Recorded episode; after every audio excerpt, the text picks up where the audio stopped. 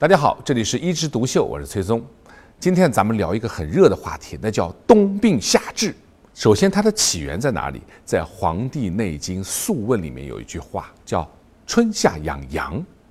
就春夏这个季节啊，因为慢慢的热了，所以呢，我们可以养自己的阳气。还有另外一篇里面呢，它讲到“长夏胜冬”。我们在整个一个夏天的情况下，我们可以把冬天的一些寒邪驱赶掉。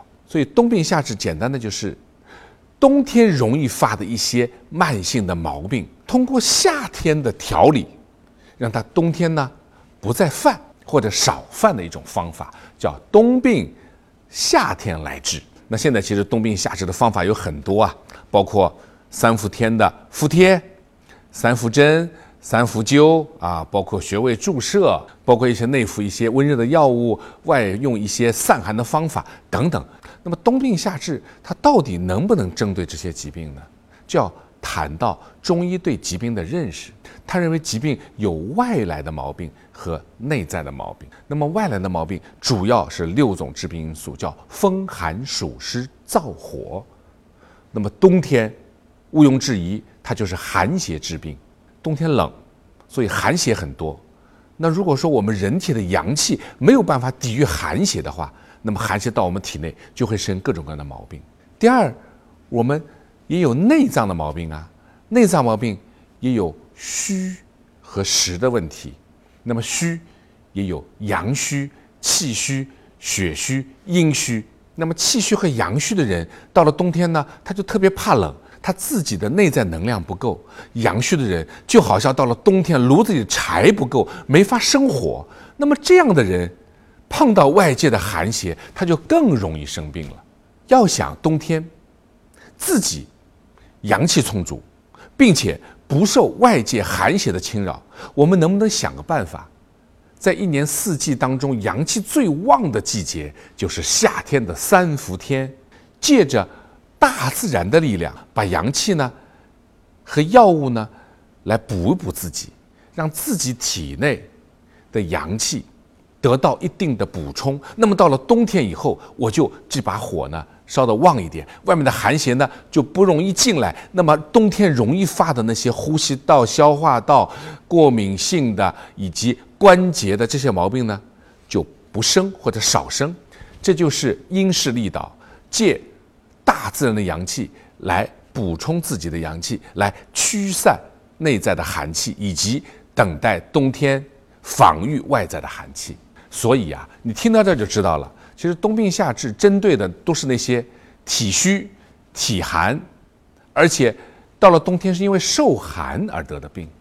如果你得的不是那种寒性的毛病，啊，也不是因为体虚，你是非常强壮的，而且呢吃的脑满肠肥的，血脂高、血压高、血糖高，啊，有时候还有口臭、舌苔生出来是又黄又腻，那些人其实是不适合于冬病夏治的。还有一个原因是说，你到底能不能告诉我冬病夏治有没有科学依据？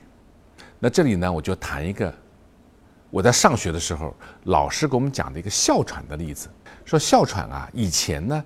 从现代医学说，哎，它是一种呼气性的呼气困难，是以气道的痉挛为主的，透气透不过来，发出一种哮鸣音，像小鸡在叫一种感觉。但是后来我们发现，其实哮喘是一种免疫反应，并且呢，这种慢性炎症一直在气道里面。由于这种慢性炎症的一直存在，所以我每年只要外面有一些风吹草动，它就发了。所以治疗的方案，现代医学呢就用激素去治疗。结果呢，就可以发现很多的哮喘得到了长期的缓解。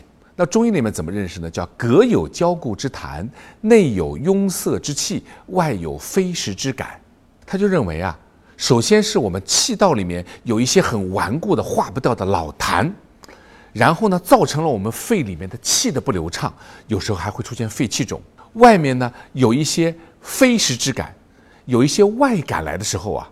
我们就调动了里面的各种反应，这个老痰呢又出现，变成了一种新的活跃状态。有没有发现，这个老痰完全可能就跟我们现在说这种慢性的、不太容易消掉的这些炎性状态，其实讲的是一回事情。那我们在敷贴的时候，我们在冬病夏治的时候，其实都是在跟人体的免疫系统在起作用。通过穴位的一些服贴，通过药物的一些使用，可以在夏天这种疾病没有发作的时候，通过调动人体的免疫状态，可以让这些慢性的炎症反应得到一定程度的压制。那么在冬天，它完全可能就发的少。所以现在其实也有一些人做研究啊，从免疫系统的调节反应来解释冬病夏治的一些现象。我一直认为，长期流传的很多行之有效的方法，它一定是有道理的。只不过呢，我们还没把它解释清楚。但是只要有效，我就愿意去尝试。